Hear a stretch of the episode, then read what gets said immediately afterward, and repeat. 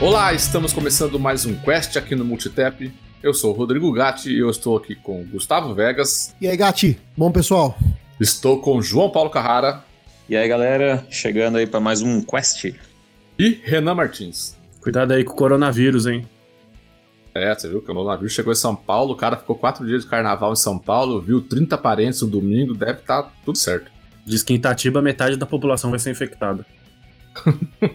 e eu passei, eu passei pelo aeroporto de Guarulhos um dia depois do que esse cidadão aí. Então, o vírus estava lá, mas eu tô bem. Ainda bem que gravar podcast não, dá, não contamina as pessoas. CoronaCast vai ser né? o próximo episódio. O cara pegou na Itália, tava trabalhando na Itália. É. Esses caras que vão trabalhar fora só, só, se foge, né?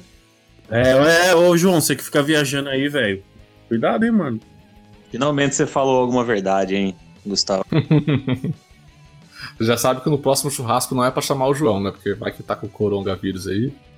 É melhor. coronavírus. É, é, é melhor garantir. É Mas eu vou levar um Mega Drive Mini, mantendo a tradição dos churrascos aí de sempre levar alguma coisa nova. Eu trouxe o Mega Drive Mini, vou, vou levar. Tem um Corona que você pode levar, uma bebida chamada Corona. Esse se quiser levar. É muito boa, inclusive. E aquela que cantava? Será que diminuiu a venda do, da cerveja, velho, por causa disso? Corona patrocina pior que, pior que a Corona, é, pior mano. que a Corona teve que. A, a Ambev, eu acho que é a Ambev que faz, né? Corona é, que, que, distribui. Ela teve que fazer uma nota oficial pra imprensa pra falar que não tem nada a ver com a cerveja no, no começo lá. Não, teve, não tem a cantora, não é a, não é a Corona que cantava lá, o do, do Labuche lá, como que era? O Reading of. This is the Reading of the Night. Não era isso?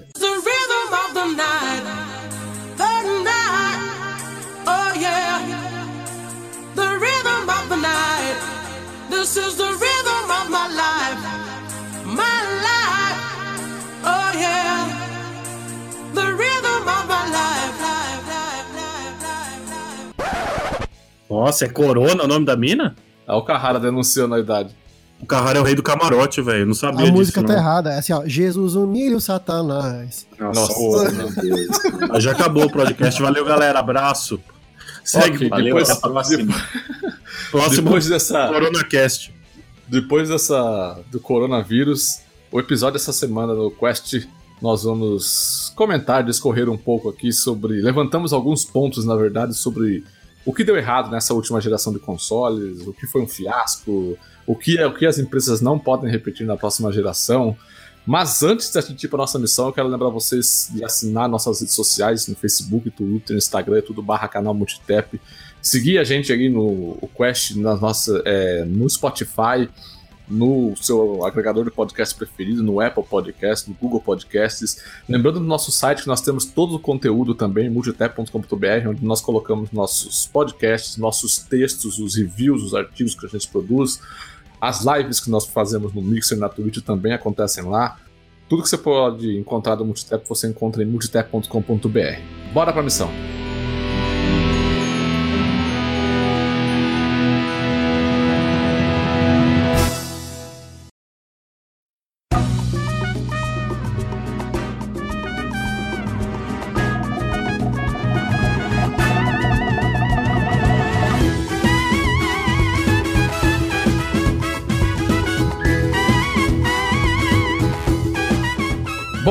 para começar o nosso assunto aqui, a gente precisa explicar como que a gente levantou os, os tópicos aqui para a gente discutir sobre o que deu errado nessa última geração, né?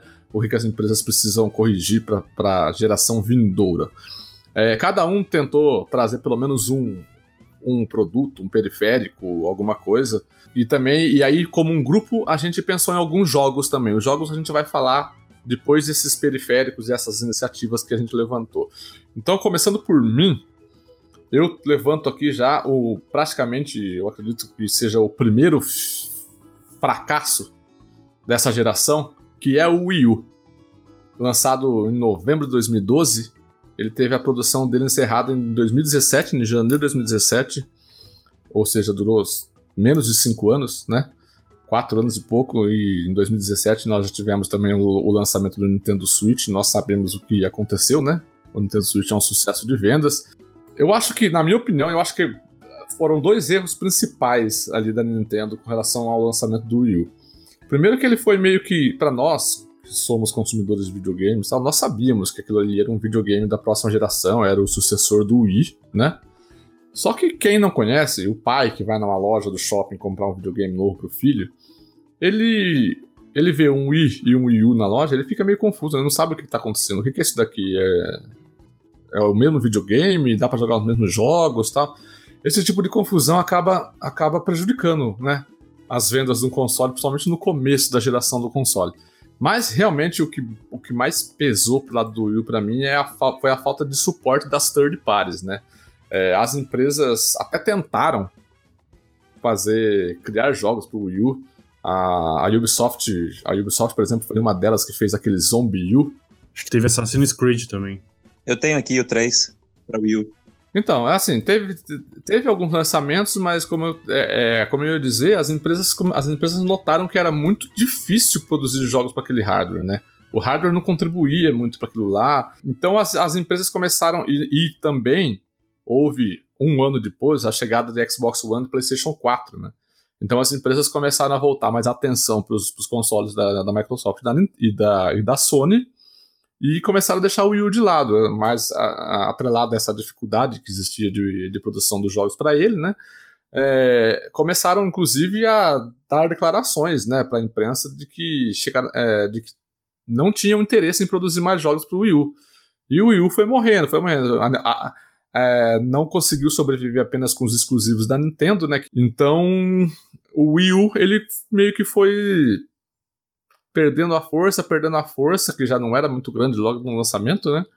Até que a Nintendo resolveu correr, criar o Nintendo Switch e acabar com o Wii U de vez, né? O que, vocês acham do Wii U? Vocês concordam comigo? Concordo plenamente e eu acho que no Wii U surgiu o embrião, pelo menos uma, uma boa, uma, uma, uma coisa implementada ali levou ao embrião do, do Switch, que é aquele gamepad do, do Wii U, né? Que é um controle com uma tela uma segunda tela, né? É, tanto que essa segunda tela foi uma das, uma das ferramentas que as empresas é, destacavam como ser difícil pra, de produzir jogos para o Wii U.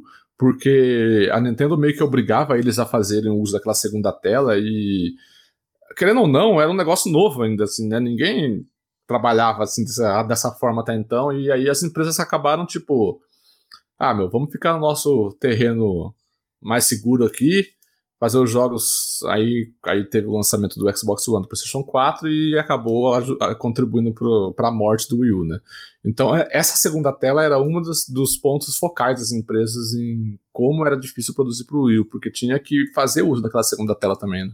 É, o feedback da galera era que queria usar, aquela, queria usar o gamepad com a tela para jogar no quarto, jogar longe do console, e, e acho que isso aí auxiliou no, no desenvolvimento do, Mas do é Switch, possível, né? Que, viu, Gustavo? Isso, não, é, todo é, todo ideia, né? jogo né? é possível você desligar sua televisão e jogar no modo portátil 100% no, no, no, no pad aí, no, na tela auxiliar. Ah, mas eu acho que não seria a mesma desenvoltura que tem o Switch, né?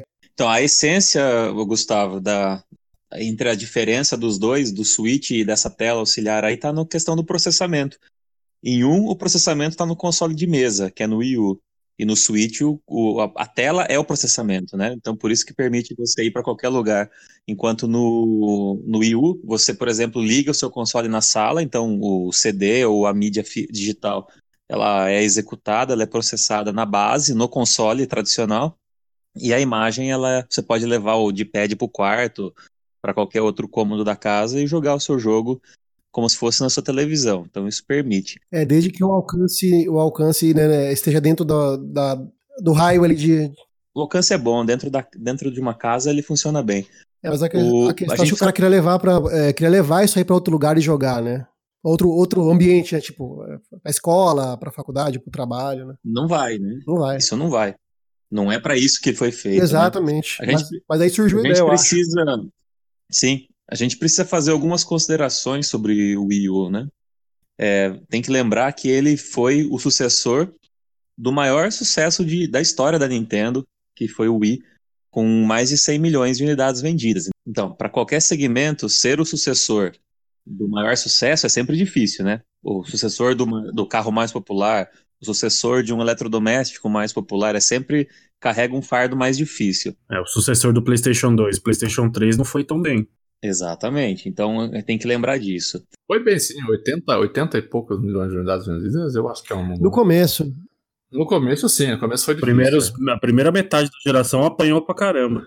É, complementando o que o cara falou, tanto que o Wii U vendeu 13 milhões de unidades só apenas. Eu não tenho certeza, eu posso puxar aqui, não, mas é eu isso acredito que Não, deve que é um ser o console de, deve ser o console. Não, foram 13 milhões, o que eu não tenho certeza é se foi o console menos vendido da história da Nintendo, entendeu? De mesa. Além de ser o, o sucessor do maior, do maior sucesso da Nintendo, é, a estratégia de marketing adotado também não, adotada não foi muito boa, né? Você trazer um nome muito similar ah, ao console anterior caiu naquilo que o Rodrigo muito bem explicou, que era o público geral, que foi muito amplo, né? A gente teve os, os exemplares aí das vovós jogando Wii, muita gente que nunca tinha jogado um videogame teve um Wii, até por isso que ele é o mais vendido de todos os tempos, e que para o Wii U, é, não- às vezes não sabia exatamente se era um console novo ou se era um periférico que iria só uma tela nova que iria adicionar. Então acho que foi, foi um pouco de tudo, foi o momento de transição e a, e a estratégia de marketing. Mas eu preciso fazer uma defesa do Wii U aqui, que se você levar tudo isso, esquecer um pouquinho de todos esses itens que a gente está falando e focar no console em si, ele é uma delícia, cara. Ele é um videogame muito gostoso de se ter.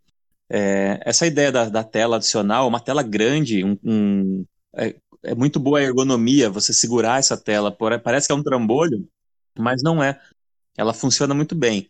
Essa opção que a gente conversou antes de desligar a televisão e jogar ele portátil, entre com aspas aí, em outro cômodo, é um negócio legal.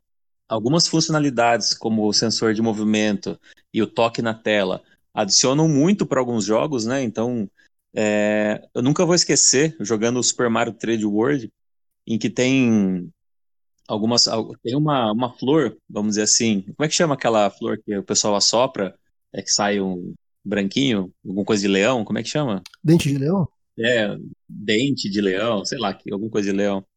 E, e tem esse, esse item no jogo, né? E, ca- cara, você- é impressionante. Ele te dá um comando, você assopra a tela e, e tem efeito no jogo. Eu nunca vou esquecer isso, de você ter que assoprar alguns elementos da tela e isso refletir na jogabilidade. Coisas que o microfone, né? Imagina, depois eu fui entender, era o microfone capturava o seu sopro e transformava aquilo em, em um comando no jogo. Sabe? Então ele permitia, de maneira muito criativa, muita coisa boa. E excelentes jogos, cara. Se você pegar a biblioteca do Wii U, especialmente First Party, basicamente ela está sendo toda reaproveitada agora no Switch, porque eram bons jogos. Ele só não foi tão, é, é, tão explorado porque, de fato, a base instalada dele era, dele era muito pequena. Então acabou nessa situação. Mas o Switch está aproveitando, está levando tudo para ele de maneira muito bem sucedida. Inclusive, o, o Breath of the Wild, a gente tem que lembrar, é um lançamento original do Wii U. E o Super Mario Kart é, 8, que é o Deluxe, no Switch, é o jogo mais vendido da Nintendo. Então, é, são versões originais do Wii U, né? Então, enquanto videogame, fica minha defesa aqui. É um puta de um videogame. Quem achar, gosta, gostar de colecionar, encontrar uma, uma peça aí por um preço bom, vale a pena ter. E eu, faço minha defesa, mas por conta de todos os aspectos históricos que a gente falou, infelizmente, ele fica marcado como um fracasso nessa geração. Pros Zé Notinhas que gostam de escutar a gente, quando você pega assim exclusivos de console com mais de 90 pontos no Metacritic, o Wii U é o console que tem mais exclusivos first party com essa com essa nota. Então ele seria o que tem a biblioteca de exclusivos com maior, eh, mais bem avaliada, na verdade. Então só para corroborar isso que o, que o Carrara falou. Bom, o próximo item da pauta está a cargo do Renan, e aí a gente já vai ter discussão, porque eu não concordo plenamente com isso, não.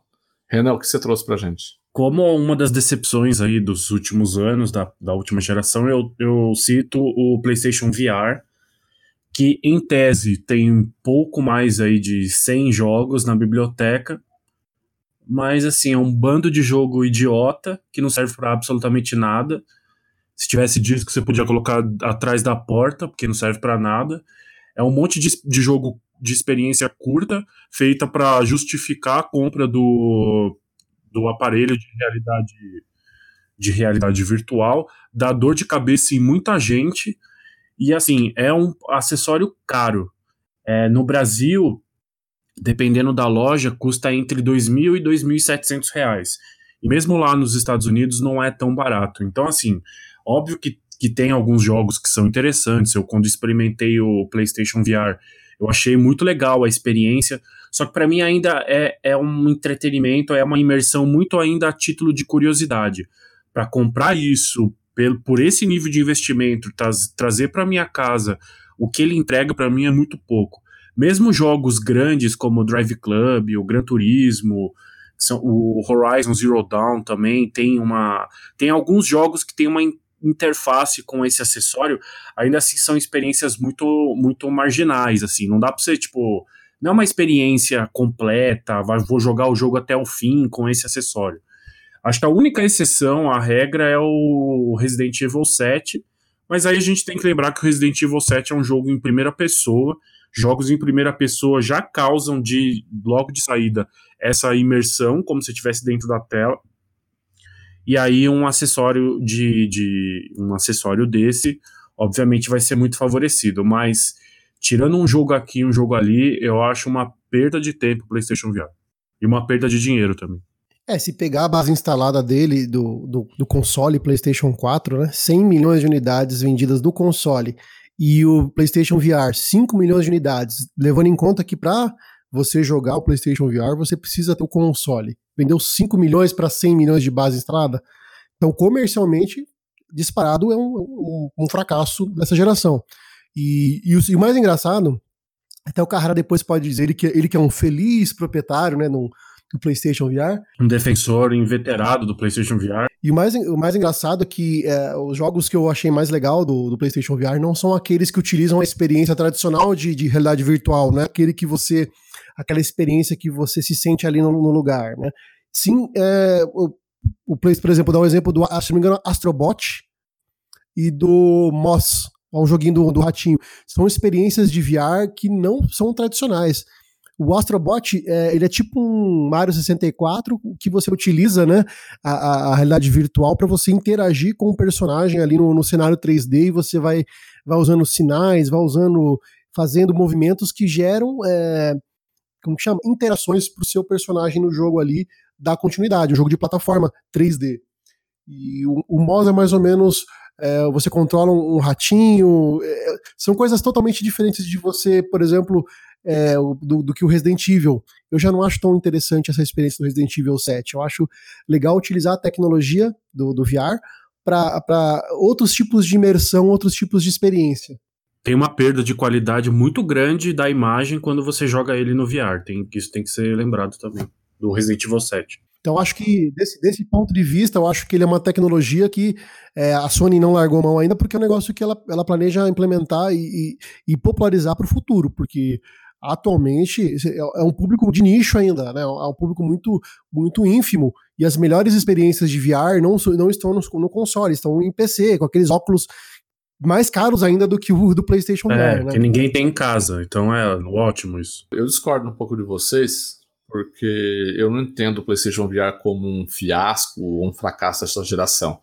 Eu entendo o PlayStation VR como uma é, uma tecnologia emergente nessa geração. Ele foi uma tecnologia emergente nessa geração. O que eu quero dizer não, com isso? A gente não está analisando a tecnologia, a gente está analisando o acessório. Ok, o PlayStation VR foi, é, é, é um acessório emergente nessa geração. Por quê? O, o Renan comentou que as experiências são mínimas, marginais, é, só alguns poucos jogos fazem a utilização dele de forma completa. Eu acho que isso acontece com todo o início de, de, de, de um periférico novo, que, que usa uma tecnologia nova, por exemplo, entendeu?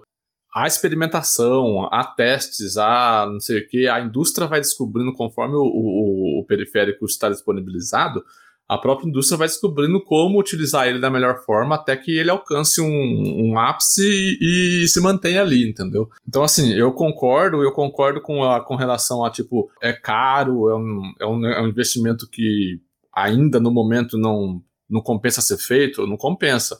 mas eu não entendo como um fiasco ou um, um fracasso, porque eu, eu, eu enxergo que esse é o passo necessário para o PlayStation VR realmente é, continuar a sua escalada, sabe? Se ser um produto, um produto rentável, um produto que vai ficar no mercado.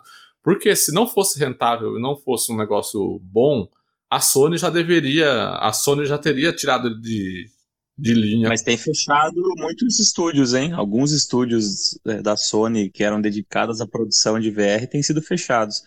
Acho que o último foi na Inglaterra, eu não me lembro agora se é Manchester. É, fechou e era exclusivo para VR. E a Sony não tem falado absolutamente nada sobre o PlayStation VR e o PlayStation 5. Absolutamente nada. Você não acha uma linha sobre isso. Então isso é muito preocupante também. Já saiu na imprensa que o PlayStation VR vai, vai ser compatível com o PlayStation 5 também. Acho que vai vir um novo PSVR. Inclusive, esse que está no mercado agora, ele já é uma revisão, já, já tem uma segunda versão melhorada dele. Já tem uma segunda revisão já, o atual. Bom, eu acho que não. Eu li uma notícia que o PlayStation VR atual se, é, funcionaria com o PlayStation 5 também. Não, pode ser que funcione, pode ser que funcione. A Sony ela tem um histórico de, de deixar que seus acessórios é, é, funcionem de uma geração para outra, mas eu acho que vai ser um negócio meio complicado de se manter, porque o nível de hardware da próxima geração vai estar tá muito acima da dessa, inclusive do VR. Porque o VR de agora ele, ele é feito para funcionar com o PlayStation 4, né? Então ele, ele, ele é muito limitado. Para mim é uma evolução, por exemplo, o, o, próximo PlayStation VR vai ser um PlayStation VR melhor que, esse, que, esse, que essa primeira versão que foi feita, entendeu? Vai ter um PlayStation VR 2. Mas aí já é outro periférico. O que a gente está analisando é o 1 que foi lançado. Então, mas você, você entende, Renan, que o, o PlayStation VR 2 ele é o PlayStation VR 1 melhorado? Tudo bem, mas quem comprou um vai ter que comprar o 2 para ter essa nova experiência. Não é um, up, não é um update do acessório. Entendeu? Sim, é, acontece, acontece com a gente com o console. A gente compra um PlayStation 3 no Xbox 360, quando lança o Xbox One o, o PlayStation 4, você vai lá e compra o próximo. Não, é, cara, é, não, é o mas, mesmo processo. Não, mas é diferente, porque aí o Xbox 360 é um console e o Xbox One é outro. É a mesma coisa, o PlayStation VR é um acessório, o PlayStation VR 2 é outro acessório. Tá bom, então, vamos, vamos a outro exemplo. O Xbox One e Xbox One X. É o mesmo console, rodam os mesmos jogos, mas você compra o, X porque ele é, ele é melhor que o One. PS4, PS4 Pro. Você compra o Pro porque o Pro é melhor que o PS4. Entendeu? É isso que eu tô querendo dizer. É um equipamento. Um equipamento que vai, que vai progredir conforme a tecnologia for avançando. Mas isso não faz ele ser um sucesso. Não, não, não, não tô dizendo que ele, não tô dizendo que ele é um sucesso. Eu só tô discordando que ele é um fracasso, porque para mim Fracasso é o Kinect 2.0, que a gente vai falar logo em seguida. O que eu tô querendo dizer é que assim, a gente tá, a gente tá avaliando, você pode achar ele bom, não tem problema. A gente tá avaliando o PlayStation VR, a versão 1 do acessório. Ah, mas pode ser que a versão 2 seja muito melhor? Aí a gente vai analisar a versão 2. Sim, mas eu não tô avaliando, eu não tô avaliando, eu, eu tô avaliando o PlayStation VR, o primeiro, esse, esse PlayStation VR que existe hoje. A minha avaliação é ruim o que eu tô falando, não, não, eu, não, eu não acho ele ruim. Ah, mas você, você não acha ele ruim porque você acha que no futuro ele será melhor. Só que no futuro haverá outro acessório e não esse. Eu não acho ele, ele bom porque no futuro ele vai ser melhor. Eu acho ele bom agora, para a realidade em que ele está inserido, entendeu? Uhum. Porque, é claro, meu, não adianta você criar uma, um, um, um, periférico novo, porque basicamente, vai, eu, eu vou falar uma tecnologia nova para um, um console de videogame e, e, querer que o bicho venha 4K na sua cara, essas coisas. Não, a empresa tá, a empresa tá testando, entendeu? É, esse daqui. Mas ele custa muito caro para ser um teste. Claro que ele custa caro. Toda tecnologia nova é cara. Qual que é a, placa, a placa de vídeo mais cara que tem hoje? A mais, a mais fodástica que tem, sei lá. Não, mas aí ela entrega o que, o que ela promete. Uma 2080. É claro, porque existe placa de vídeo já há 20 anos, né? Existe, existe um progresso de, de tecnologia. Você comprou o Xbox One X, ele promete, ele promete 4K HDR, ele entrega isso. É, é óbvio, olha, olha, toda a história que existe de consoles, desde, que, desde a existência lá do Odyssey. Olha lá, olha, olha toda a história do Odyssey até onde a gente chegou hoje. A tecnologia evoluiu. Você não pode exigir que o PlayStation VR, que é o primeiro periférico de realidade virtual de um console de videogame, chegue tacando 4K na sua cara, essas coisas. O, o, existe uma progressão, entendeu? Então, mas do fracasso surge a evolução, Gatti. Vamos pegar aí, por exemplo, aí o que aconteceu com o Xbox One do lançamento. Se for pegar o lançamento do Xbox One, ele fracassou como console, como é, proposta de jogo. E a partir deste fracasso, a Microsoft trabalhou em cima e fez as melhorias necessárias. Entendeu? Não é, não é, porque o negócio é, tem uma tecnologia ou vai melhorar que não pode ser um fracasso. Você pode sair do fracasso para um cenário melhor. Foi o que aconteceu com o Xbox One pega ele agora em 2020 e pega ele em 2014, por exemplo, de, do 14 e 15, depois que o Phil Spencer tá, assumiu. Então, mas é, é, é, aí que eu tô querendo chegar. Se, se o Xbox One continua sendo é, fabricado, sendo entregue, sendo vendido pela Microsoft, claro, ele não é o mesmo Xbox One que foi lançado lá em 2013, ele é um outro Xbox One. A, a empresa evoluiu, aprendeu com os erros e tal se ele continua sendo vendido, ele não pode ser um fracasso. Um console que vende 50 milhões de unidades, para mim, não é um fracasso, entendeu? Mas no começo ele foi um fracasso. Depois ele deixou de ser A Nintendo fracasso. tentou uma proposta nova com o Switch e foi um sucesso. Eu acho que o PSVR foi uma proposta nova, só que não deu muito certo. De novo, eu tô analisando a, a, o estado atual dele hoje. Se o PlayStation 2 VR foi incrível, beleza, maravilhoso. Mas hoje eu não acho que o PlayStation VR é um acessório bom. É, mas é isso que eu tô falando. Tipo, o PlayStation VR, ele não existe um, um, um, antecessor dele, não existe nada, entendeu? A Nintendo, ela tem outros consoles, ela aprendeu com a história dos consoles dela. E é diferente, você não pode comparar o sucesso de um Nintendo Switch com o sucesso, entre aspas, ou um sucesso de um PlayStation VR. São coisas diferentes. O Switch é um console de mesa, você compra ele, ele vem numa caixinha, você coloca ele lá no, na sua estante, lá no seu rack, pega os controles, liga e beleza. O PlayStation VR, você tem que ter Primeiro você tem que ter o PlayStation 4. Segundo, você tem que ter espaço, você tem que ter um, um lugar bom para você jogar em VR. Então, mas assim, o PlayStation VR, ele não é a primeira, a, o primeiro teste da tecno, a tecnologia de realidade virtual, ela é antiga na real. O PlayStation VR foi a iniciativa da Sony em tentar massificar esse acessório, que não deu certo. Mas a tecnologia não é a primeira vez que isso é tentado nos videogames. Não, claro, para os PCs ocorria antes, mas eu estou dizendo assim, no mundo dos consoles, você lembra de algum outro, tirando o Virtual Boy lá, que foi um fracasso realmente? Aquilo lá foi um fracasso. Você não pode comparar um PlayStation VR com um Virtual Boy, por exemplo, porque aquilo lá foi. Mas é fácil porque a arquitetura dos, dos consoles da geração Xbox One e PlayStation 4 é a arquitetura de um PC. Então é muito fácil você migrar a tecnologia que é usada em PC para os consoles. É a mesma, é a mesma arquitetura.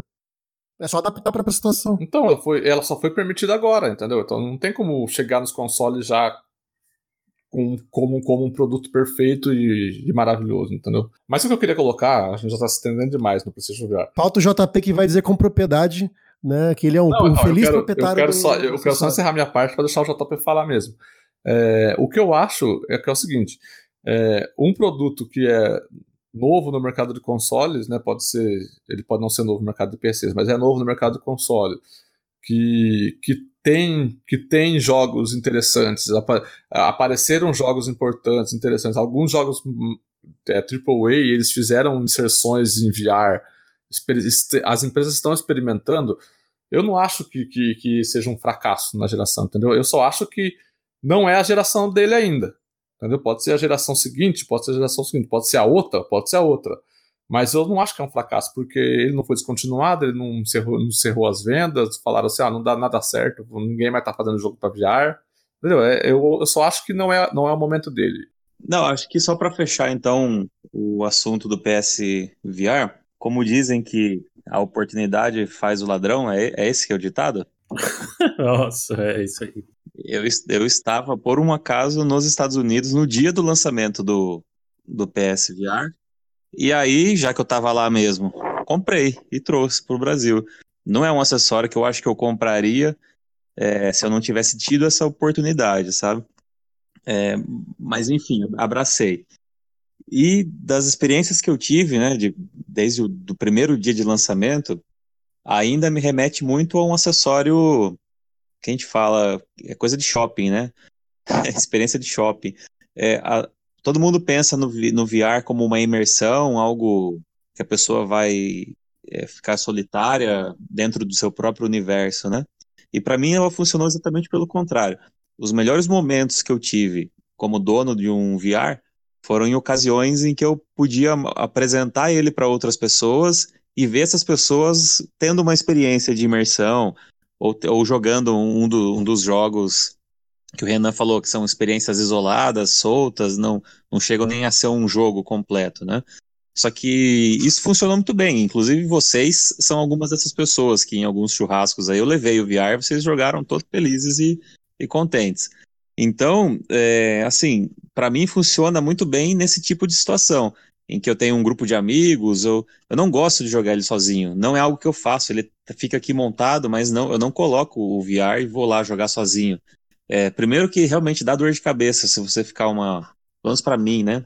Dá, não é um acessório é, por conta das limitações técnicas dele, a imagem é meio quadriculada, meio pixelada.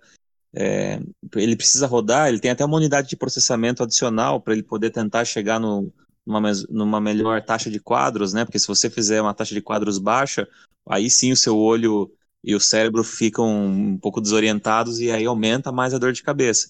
Dizem que no PS4 Pro ele roda melhor. Eu não tive a oportunidade porque o meu Play é Slim.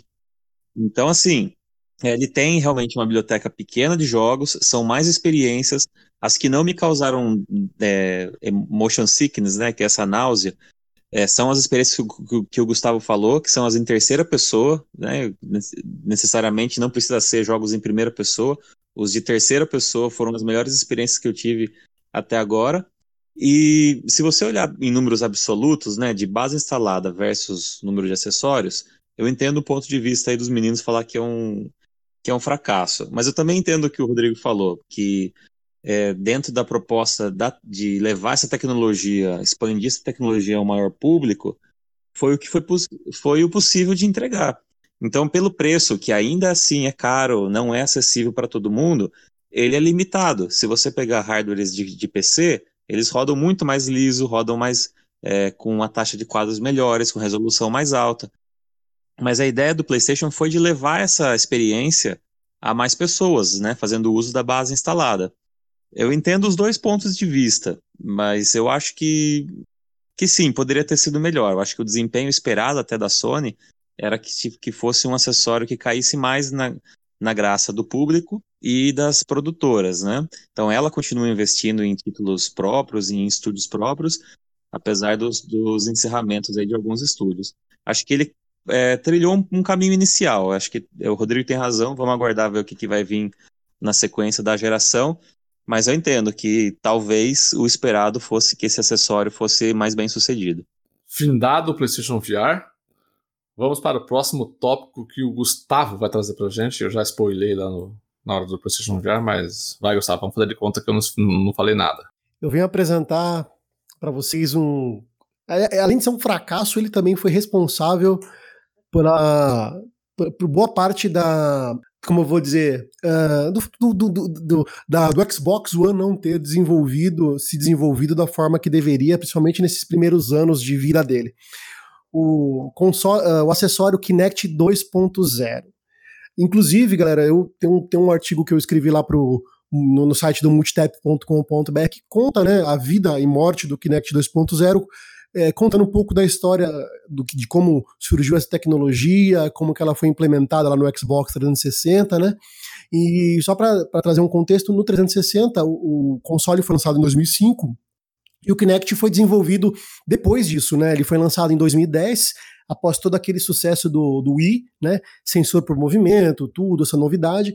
O pessoal da Microsoft criou um, um acessório que é, permitia você jogar uh, tá, sem, uh, diferentemente do Wii, é, você não precisava estar tá segurando nada na, na, em suas mãos. Ele, ele, tem uma câmera que capta os seus movimentos e transforma esses movimentos em, em controle para o jogo específico ali que está tá rodando. É, o console no 360 fez muito, o acessório no 360 fez muito sucesso, vendeu milhões e milhões de unidades. Né? É, o Kinect 2.0 ele foi desenvolvido como uma peça primordial para o ecossistema e para e para o uso e experiência no do Xbox One. Tanto que ele era um acessório que, é, além de, de ser usado para captar a imagem, ele vinha com um microfone. E boa parte do, da graça do console foi, foi muito alardeado no, durante o anúncio do console, seriam os comandos por voz. Xbox ligar, Xbox desligar, Xbox vai para tal jogo, Xbox assistir TV. Xbox frita um bife, Xbox vamos tomar banho. Xbox fixar, é, ir, ir para YouTube. Tinha, é, tinha toda uma, uma uma sistemática por trás dos comandos de voz. Beleza. Então, o Xbox One foi planejado para cada console comercializado vir obrigatoriamente com o acessório Kinect 2.0, pois ele tinha todo um planejamento de, de fazer parte da experiência Xbox One. Só que isso uh, encareceu o console, porque ele tendo que vir obrigatoriamente com o console, tornou o Xbox One caro. O preço de lançamento do Xbox One em 2013, novembro de 2013, foi 209, é, 390, é, 499 dólares. O preço foi 499 dólares. Enquanto isso, a Sony, muito esperta, é, lançou o PlayStation 4 sem nenhum tipo de acessório obrigatório. Até existia lá a PlayStation PSI. Por que, que foi a ideia da, da Sony? Falou: olha, os caras estão vendendo só um tipo de, de produto, né? O console mais a câmera, mais o Kinect. Vamos lançar 100 por 399. 100 dólares a menos, você pensa que é besteira, mas para o público americano, meu amigo, 100 dólares é a diferença de escolha entre um console e outro. E parte desse erro foi o seguinte: a Microsoft só deixou de vender o Kinect junto com o console a partir de, de 2014, em meados de, deixa eu ver aqui, foi em junho de 2014. Por que, que ela deixou de vender? Ninguém estava utilizando o acessório. O pessoal era é, é uso, o Renan falou, uso marginal do acessório. E jogar com comando de voz é uma bosta, né? Vamos combinar que você tá jogando lá na sua sala de boa, aí você grita, atacar! Abre, para, para com isso, né, cara? E, e, o forte do console, do, do acessório mesmo, que era um sensor por movimento, estava sendo deixado de lado era utilizado mais no Just Dance, nesses joguinhos de dança, que, que hoje em dia nem precisa disso para para de sensor de movimento. Você tem um aplicativo no celular que acaba com o acelerômetro é, utilizando né, o, acelerômetro do celular para transmitir a movimentação, né? Então, a, a, Microsoft viu que não, as, as empresas não estavam interessadas em fazer jogos porque os jogadores não estavam interessados mais nessa tecnologia. Então, por que, que é um fracasso o Kinect, cara? porque ele foi pensado num contexto que a Microsoft achou que ele ia ser utilizado de, da melhor forma possível, porque o console foi planejado para usar ele de fábrica. Ela percebeu a cagada, largou de, de vender o console obrigatoriamente com, com o acessório e, e, e, lançou um pacote de Xbox One sem Kinect por 399. Mas aí já era tarde, porque ficou com essa, com essa, com essa impressão né, para os gamers que a Microsoft estava querendo é, já estava com uma má fama naquela época por conta de uma série de erros de anúncio no, no do, do, console, de anúncio dos jogos, né? Mas esse é um assunto para uma outra, uma outra oportunidade. E resultou no que isso? No, cada vez mais parou de. Cada vez mais as empresas de, de, deixaram de lançar o jogo, lançar jogos para acessório. Ninguém ia lá na loja comprar só o acessório. Ele foi descontinuado né, em 2017, a produção dele foi descontinuada.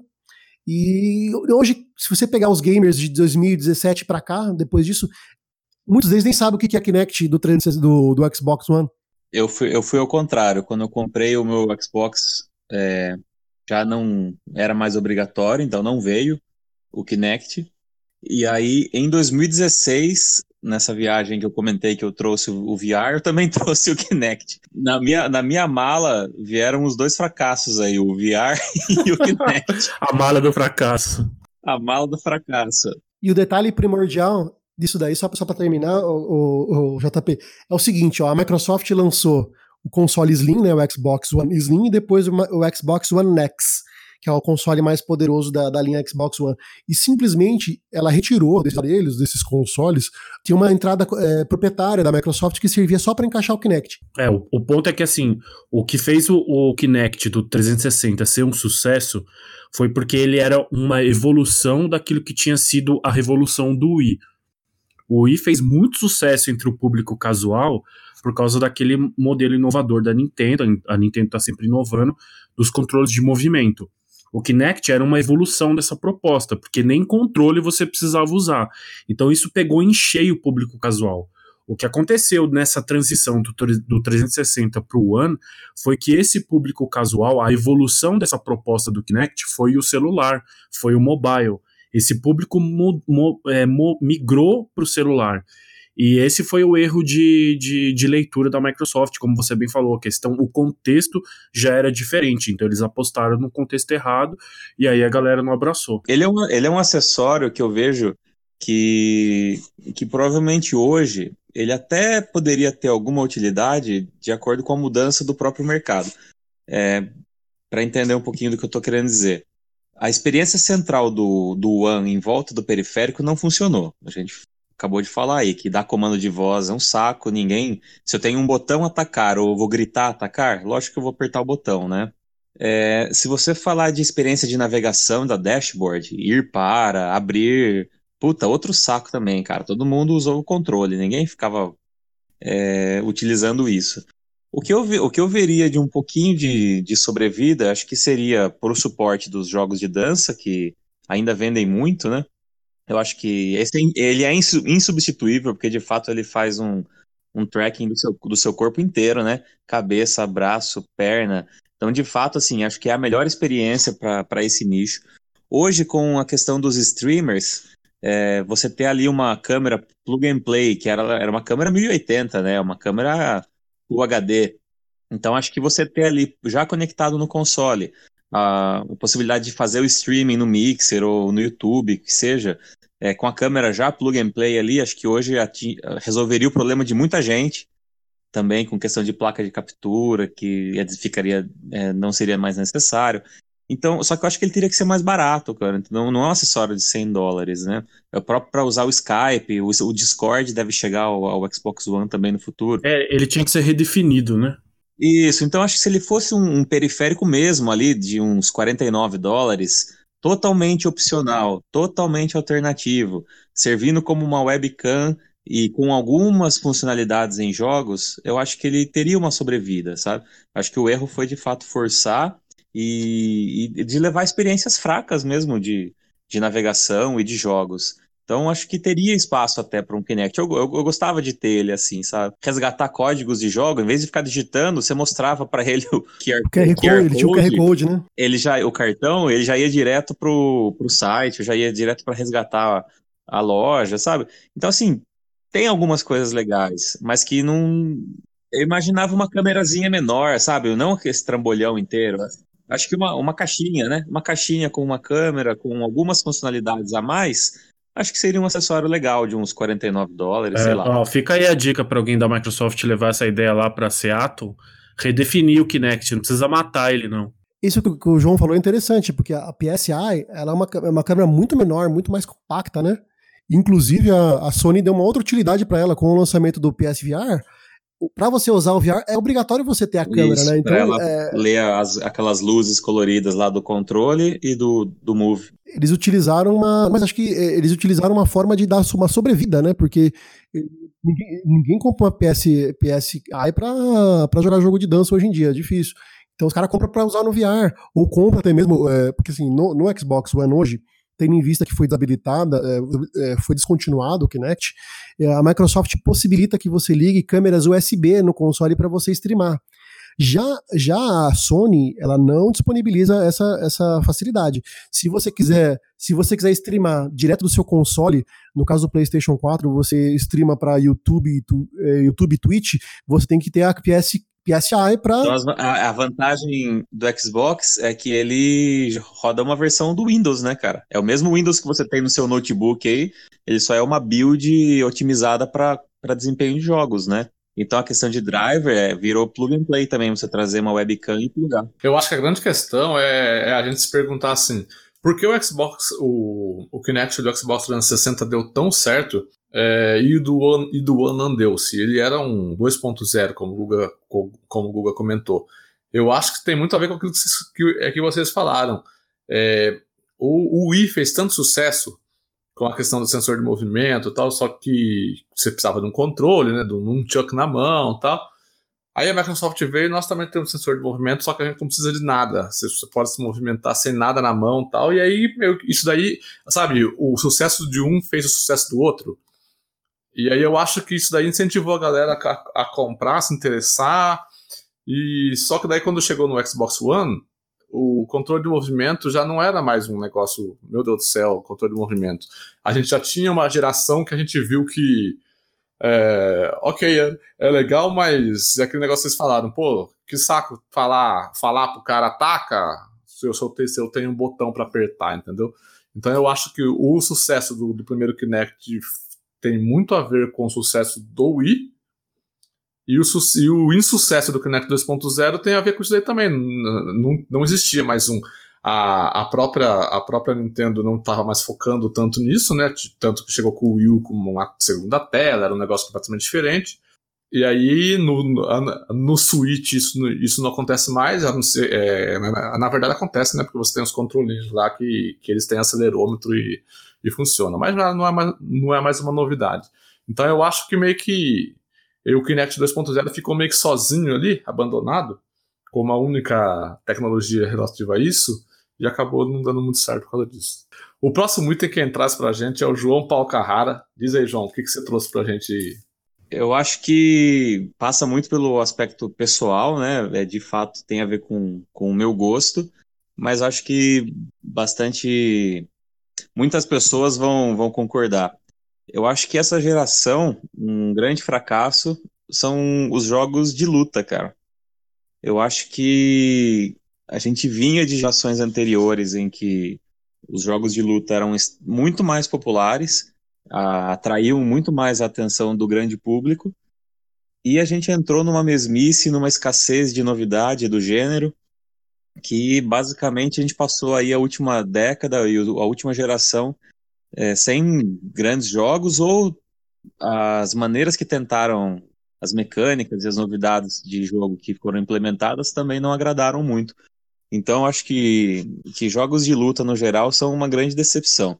A gente tem o caso do, do Street Fighter V, que a princípio era exclusivo de Play 4, depois ele foi levado também ao PC, é, que foi lançado no modelo de temporada, com personagens muito, muito, muito caros, então você já pagava caro no jogo, depois você pagava caro nos personagens, um absurdo em skins, em, roupa, em roupas. Era um jogo incompleto lançado a 60 dólares. Exatamente. Então, assim, a, a, Capcom ela veio com um discurso. Nós já entendemos que vocês não querem que a gente fique lançando um Street Fighter por ano. É super, é hiper, é, é, é mega, é hyper fighting e é ultra. Não, a gente já entendeu que, não, que vocês não querem. Vamos lançar um único Street Fighter e vai ser ele para a geração inteira. Mentira, porque depois lançou Arcade Edition, caiu na, na mesma coisa. E assim, os Season Pass extremamente caros ele tem uma mecânica de você destravar os personagens no próprio jogo. Cara, mas é. Precisa jogar muito, cara. Precisa viver para jogar Street Fighter, você conseguir desbloquear os personagens e depois os cenários, e depois as roupas, e depois a variação de paleta de cores para cada roupa. Cara, de verdade, não. Me dá o jogo completo, eu pago ele é, uma vez só. Só que eles continuaram lançando temporadas e tudo muito caro, cara. É impeditivo até é, desanima esse, esse, esse, modelo. E é o mesmo modelo depois que basicamente foi lançado por os outros jogos de luta. Acho que eu vou fazer a pergunta para vocês: quem aqui vai querer comprar um jogo de, de luta com preço cheio? Se ele vai ter uma pancada de lutadores de DLC, e eu sei que daqui um ano, no máximo dois, eles vão relançar a versão completa com tudo pelo mesmo preço ou até mais barato. Então ele perdeu muito o apelo de se comprar um, um, um jogo. É preciso ser muito fã da, de uma franquia para pegar logo uma, uma, um jogo de luta no lançamento.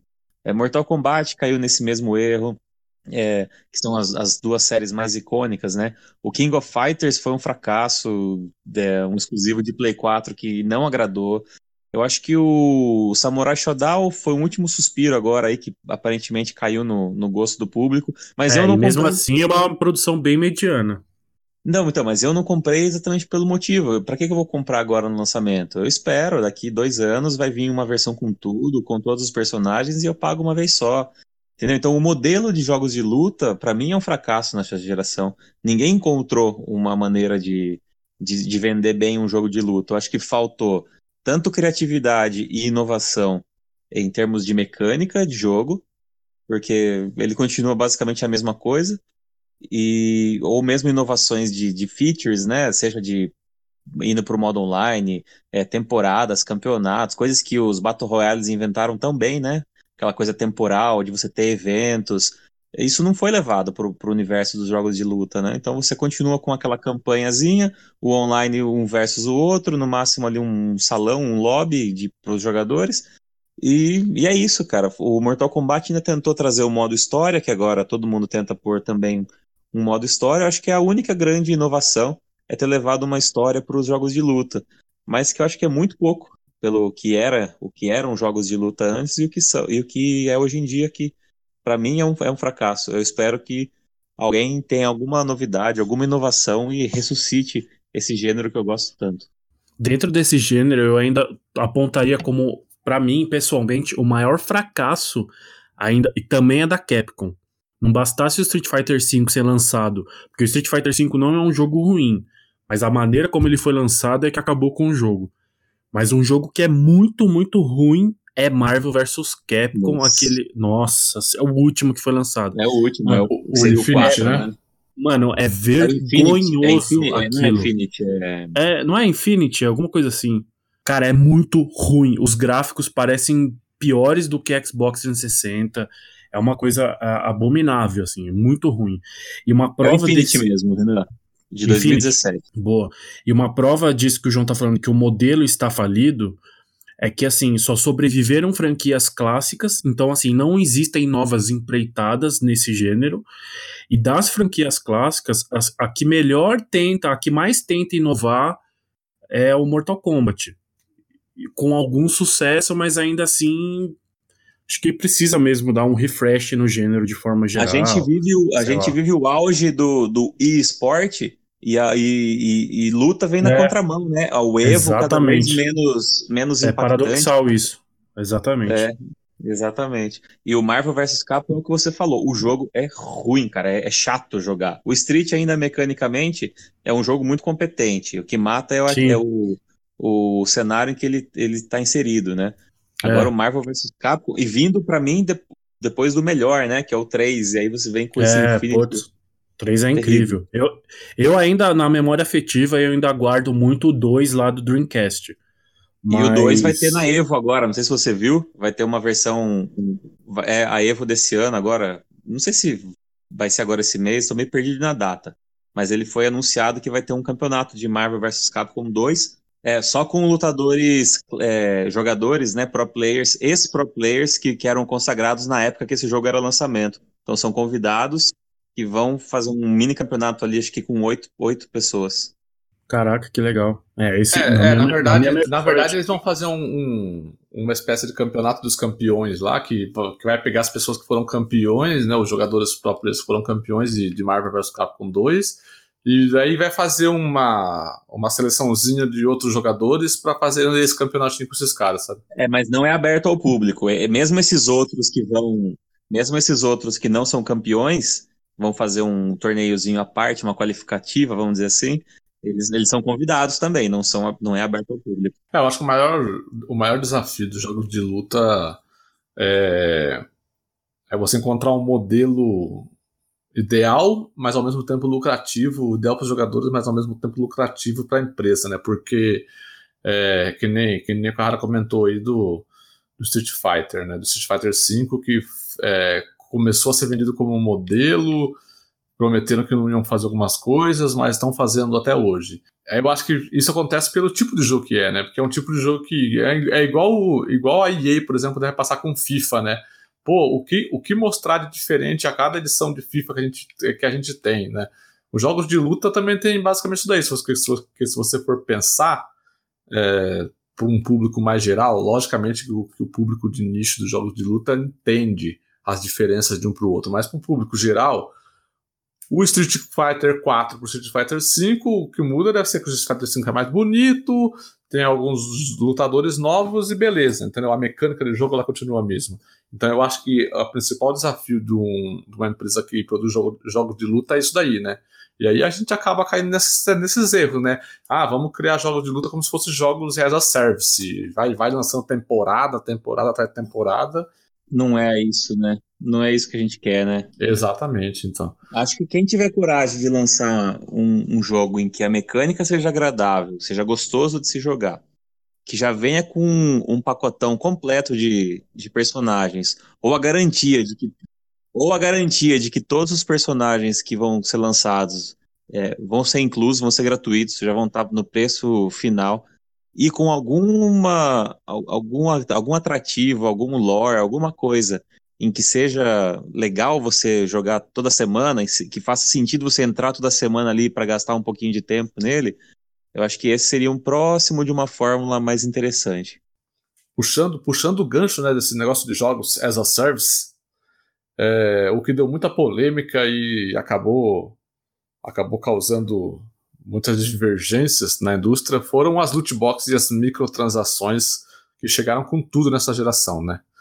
É, eu, eu, eu lembro do maior, o maior exemplo, o maior expoente de jogo, é, de jogo que trouxe isso e que, de, que intensificou o debate sobre isso daí é Star Wars Battlefront 2, né? Inclusive, isso foi um. Essa polêmica foi um dos principais causadores assim do fracasso em vendas de Star Wars Battlefront 2, né?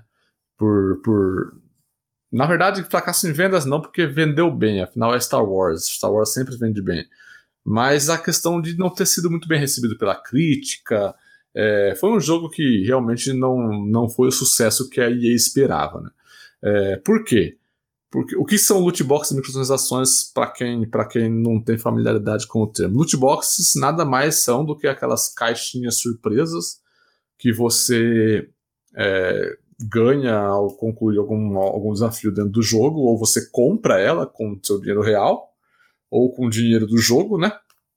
E você não sabe o que vem nela. Você, você abre ela e vem um item. Pode ser um item que você queira, pode ser um item que você não queira.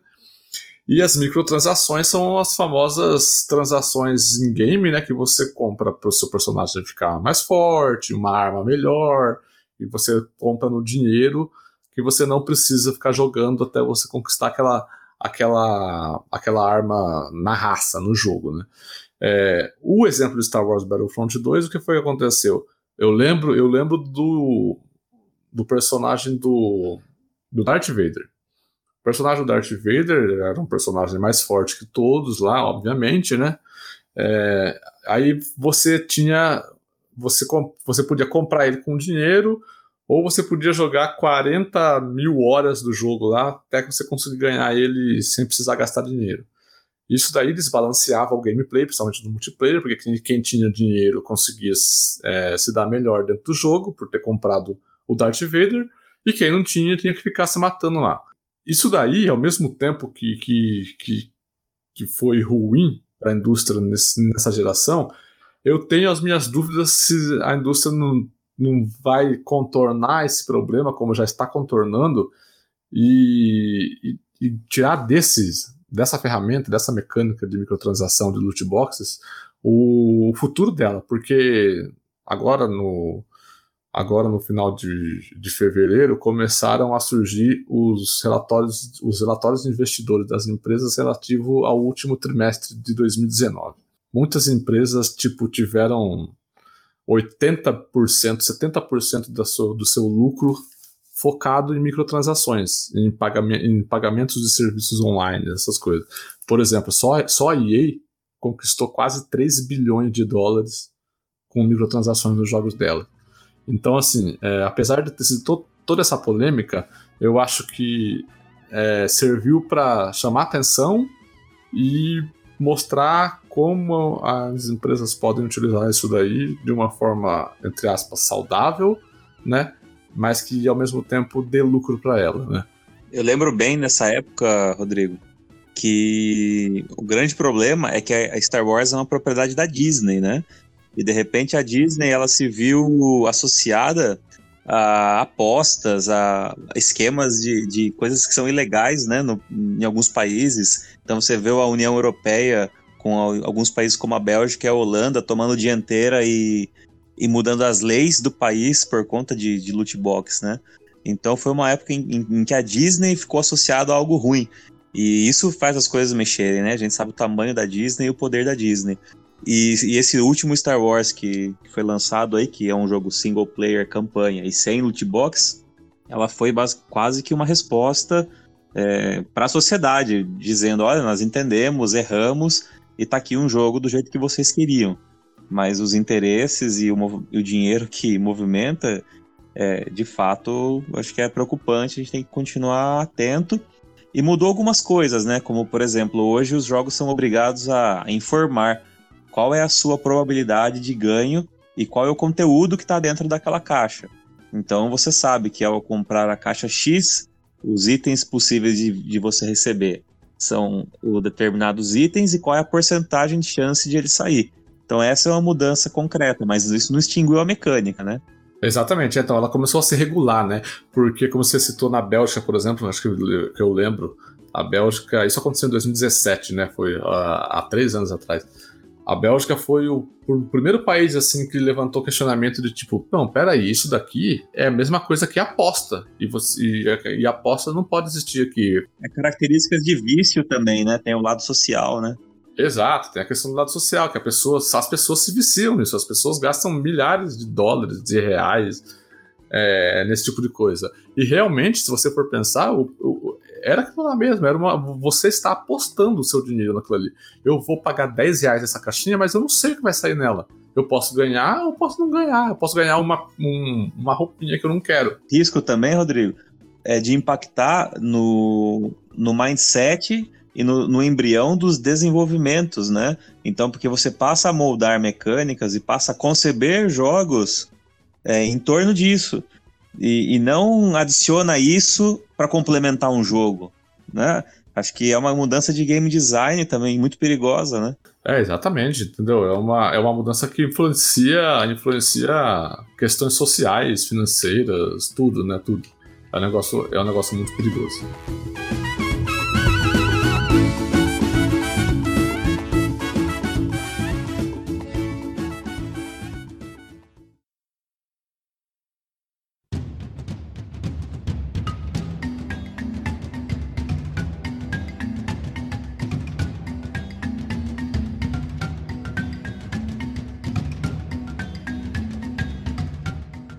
Partindo para quase os finalmente, o finalmente do nosso episódio, vamos partir para os bloquinhos dos joguinhos que foram um, uma decepção, eu diria, um fracasso, um erro total nessa última geração. O primeiro, o primeiro da lista que nós temos aqui, que nós levantamos em conjunto, é Crackdown 3. E eu sei que o Renan quer muito falar sobre ele. Eu quero falar bem pouco, na verdade. Esse jogo é um lixo completo. Ele envergonha a biblioteca do Xbox, ele envergonha o currículo de qualquer funcionário que já trabalhou na Microsoft. Foi um jogo. Ô, Renan, Oi. Eu acho que esse, eu acho que esse jogo seria é, é um, um caso assim que vai ser muito interessante se alguém um dia, sei lá, daqui 15 anos, é, surgir com algum documentário contando esse jogo, cara. Porque tem muita coisa que não foi. Tem muita coisa assim que curiosa ou ou da indústria que seria revelada, ou que seria legal de ser, ser mostrado, pra gente entender, porque eu acho que a Microsoft ela, ela, lançou esse jogo assim como tirar um fardo da costa, entendeu? Tá aqui essa porra, esquece que existe e vamos, vamos olhar pra frente, entendeu? Eu acho que seria legal se, se, algum, se algum dia surgisse. Dá mais vergonha lançar desse jeito, essa merda, ou, ou tipo assim, cancelar, tipo, nem foi cancelar Skillbound. Não, então, eu acho que até tem, tem até uma entrevista do Phil Spencer dizendo sobre, falando sobre isso, ou o Mike Barra, não lembro. Tipo, ah, se a gente não lança, iam xingar, se a gente lança, vão xingar. É, o problema é assim, cara, é, é um jogo que foi, foi anunciado há muito tempo, ah, o processamento em nuvem, um jogo em que o cenário seria altamente destrutível, era um jogo que ia trazer um novo conceito, que ele ia inovar. E aí colocam lá, como é que é o nome do ator mesmo? Que é o... Terry Crews. Isso. Meu, quando, quando uma empresa bota, é, tipo, contrata um cara desse calibre do, da indústria do entretenimento, é muita grana e é óbvio que ela quer, ela acredita muito no produto. Só que assim, é completamente inconcebível alguém contratar o Terry Crews para lançar aquele pedaço de lixo que não serve para nada. É um jogo em terceira pessoa com gráfico de PlayStation 2 que, cara, é completamente sem sentido, não, tem, não dá vontade nenhum de jogar. Estranhamente, eu sei que tem pessoas que jogam ele até hoje, a comunidade não abandonou por completo. Então, assim, é. Sei lá, cara. É, o, isso que o João falou é muito interessante mesmo. Devia ter um documentário sobre os bastidores de produção desse game. Porque as ambi a ambição da Microsoft em torno desse jogo era muito grande desde o início não ia deixar o jogo bom, né? Mas pelo menos acho que a gente ia ficar pelo menos mais tolerante Não, a ele. Entende, entendeu o que aconteceu, na verdade, porque você tem razão. Tipo, meu, quando os caras contratam um cara desse calibre, imagina quantos milhões de dólares os caras não pagaram para botar aquele cara no jogo. Quando você faz isso, é porque você tem grandes ambições com o produto. Só que, mano, é vergonha alheia total. E só pra não deixar, só vou mencionar um título aqui, não vou me estender. É The Order 1886. É outro pedaço de lixo que não serve para nada. Um pouquinho melhor que o Crackdown 3, mas é outra menção honrosa. Pensei que você ia falar que é um. um como que é? Um tolete de bosta. Pensei que você ia falar assim, tipo. Não, viu? pedaço eu, de bosta. Eu, eu gostei do The Order. Eu gostei. Vou, vou ser aí contrário a, a você. Eu, eu gostei. Ah, eu achei muito filminho, não tem gameplay, é só muito ruim. Não, começa com que ele é, foi desenvolvido, né? A, a, a, proporção da tela dele já é aquela proporção de cinema, né? Tipo 21 é, isso é por, é meio cagado. Sei mesmo. lá o quê. Por quê? Porque justamente para enaltecer o lado cinematográfico do negócio, né? Não lá o lado de gameplay. Essa resolução na hora da cutscene, mas na ação poderia ser tela cheia, né? É, bom, seguindo aqui, o próximo exemplar, nada mais nada menos que Anthem, né? Que apesar da, da EA ter, revelado, ter revelado recentemente que o jogo vai passar por uma reformulação, um redesign completo. Tomara. 17 pontos aí. É, então. O jogo vai passar por um redesign completo. Os caras largaram a mão do jogo, que agora no final de fevereiro ainda tem luzinha de Natal lá no jogo. É.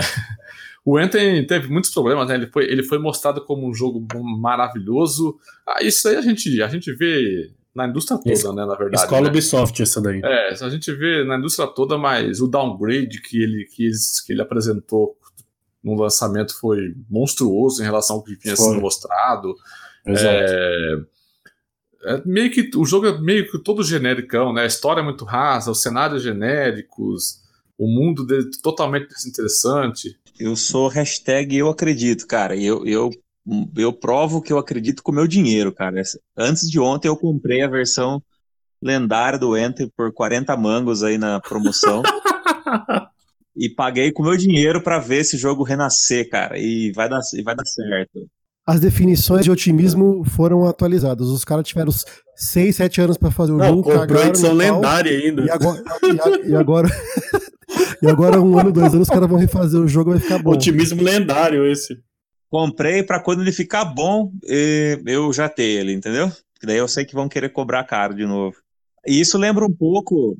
É, essa inspiração, na verdade, eu pego um pouco do, do No Man's Sky, né? Que foi uma decepção da geração no dia do lançamento, mas os caras deram um exemplo, assim, que eu acho que fica marcado na história, cara, do, do tipo, cagamos, mas peraí, a gente vai resolver isso aí. E aí os caras foram lá e trabalharam e ficaram quietos, né? Sumiram, desapareceram.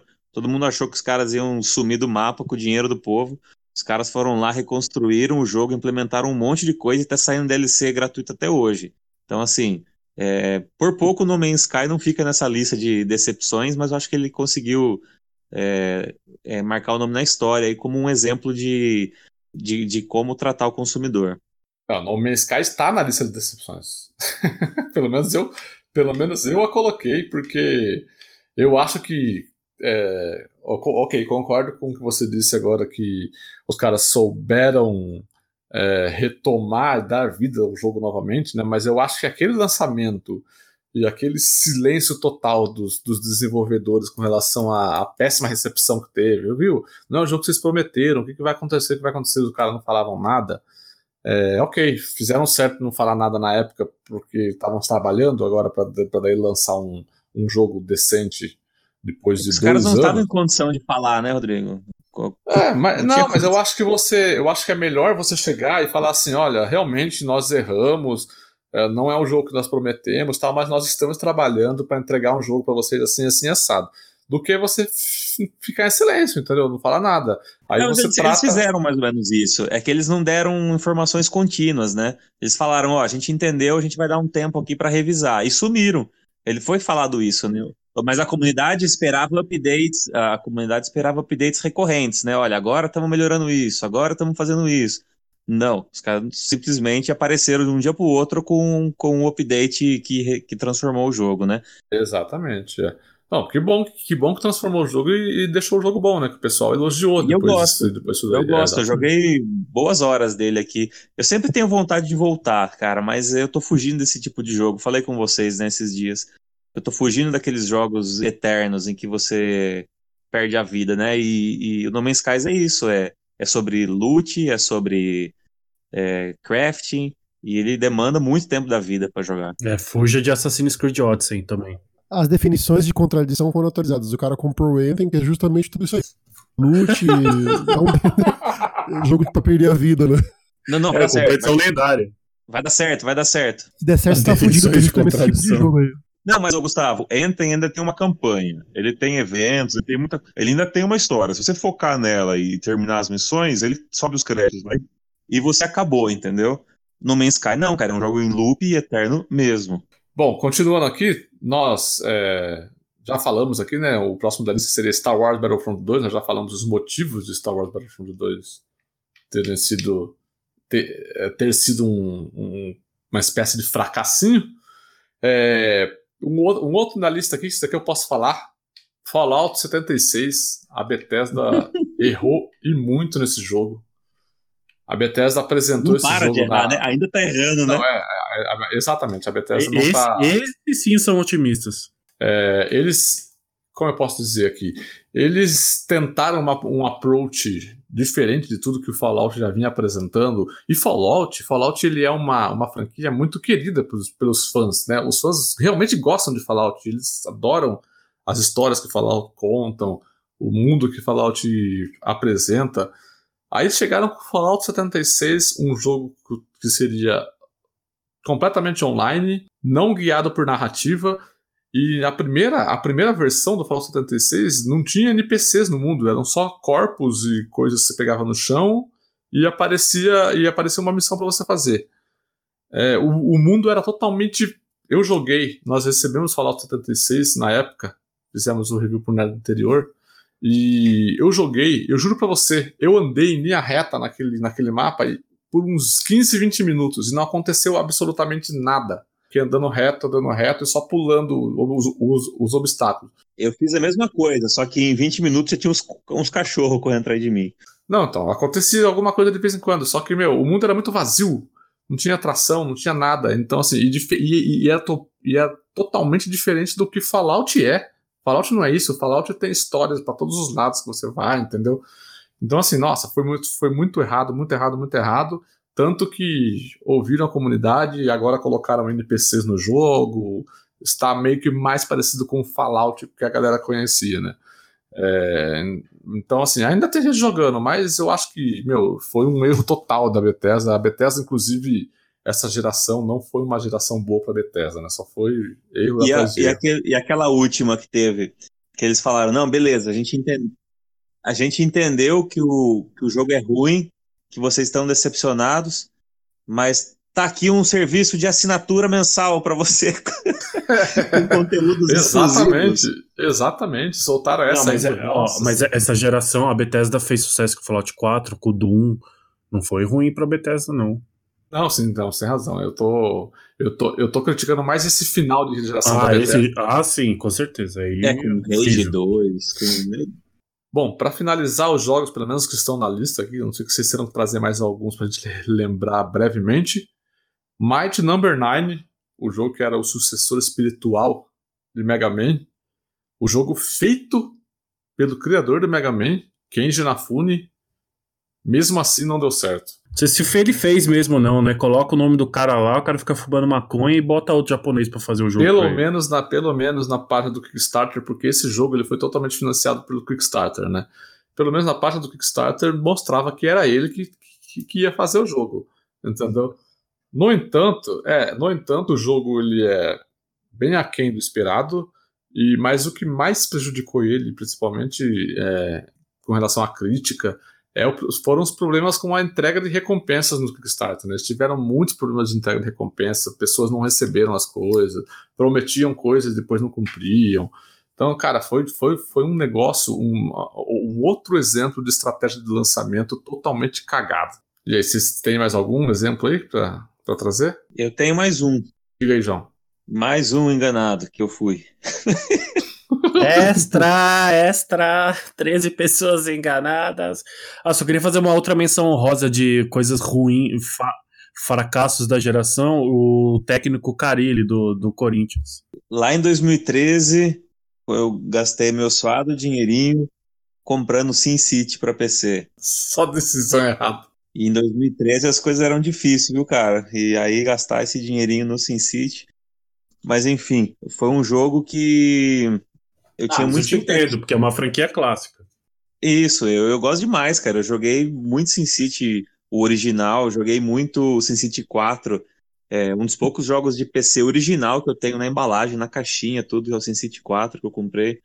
Eu jogava no Super Nintendo na casa do Gustavo. Em 1900 é, então, e não interessa. Aquele, aquele SimCity 1 de Super Nintendo é uma coisa maravilhosa até hoje, cara. E aí, toda a minha expectativa para para Sin City, um reboot da série, né, tanto que ele só chama Sin City, de 2013, e com promessas de integração online entre cidades, de você fazer comércio, de você é, comprar recursos, vender recursos. Cara, e nada disso funcionou. É, os servidores entraram em colapso com a quantidade enorme de gente querendo acessar. É, e era obrigatório você estar online para jogar e muita gente comprou o jogo não conseguiu nem se conectar. Então, assim, é até hoje tido como um dos, um, um dos lançamentos mais catastróficos da indústria dos videogames. E tanto que depois de um tempo a EA tirou a obrigatoriedade de você estar online.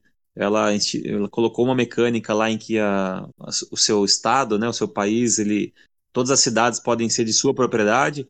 Porque antigamente o conceito era você cria uma cidade, o, a, a, o, o SimCity vai colocar você no mapa de um servidor, então ao, ao, seu redor você vai ser cercado de cidades de outros jogadores, entendeu? E isso acho que é um negócio que hoje em dia seria muito mais fácil de, de implementar devido à evolução tecnológica, né? Já se passaram sete anos aí. É, acho que muita coisa facilitou, né? Mas não Mas, teve um outro depois desse? Não teve, esse foi o último, o último respiro de, de Sin City. Eu não sei se faz parte da EA, porque o, o, golpe foi tão duro. Eu não sei se a, se a EA vai, vai retomar isso um dia, né? Eu espero que sim. Se, e se retomar, eu, eu vou estar tá lá. Não, com certeza. Mano, esse jogo, qualquer pessoa que tivesse pretensão de ocupar um cargo público devia jogar esse jogo, velho. É, hoje, hoje tem algum, algumas, outros, alguns jogos que tomaram a preferência da. É, o Civilization, né? né? Não, não, não. É, Cities Skylines. Skylines, que inclusive é, tá no Game Pass, né? Mas para console não é legal. Agora sim chegamos ao final da nossa quest essa semana. Espero que vocês tenham gostado aí das nossas. Os nossos fracassos, os nossos. os nossos. Os nossos fracassos não, o fracasso dos outros, né? A gente não fracassou, a gente só venceu na vida. É, o fraca os fracassos, os erros. Ah, eu não venci, não. Fale por você. o otimismo, gente. vamos lá. Os fracassos dessa, dessa última geração de consoles aí, o que deu errado. Espero que a indústria aprenda a não errar mais na próxima geração. Beleza, Guga, João, Renan, valeu, obrigado por estarem juntos novamente aí. E até a semana que vem. Falou. Valeu. Falou. Falou.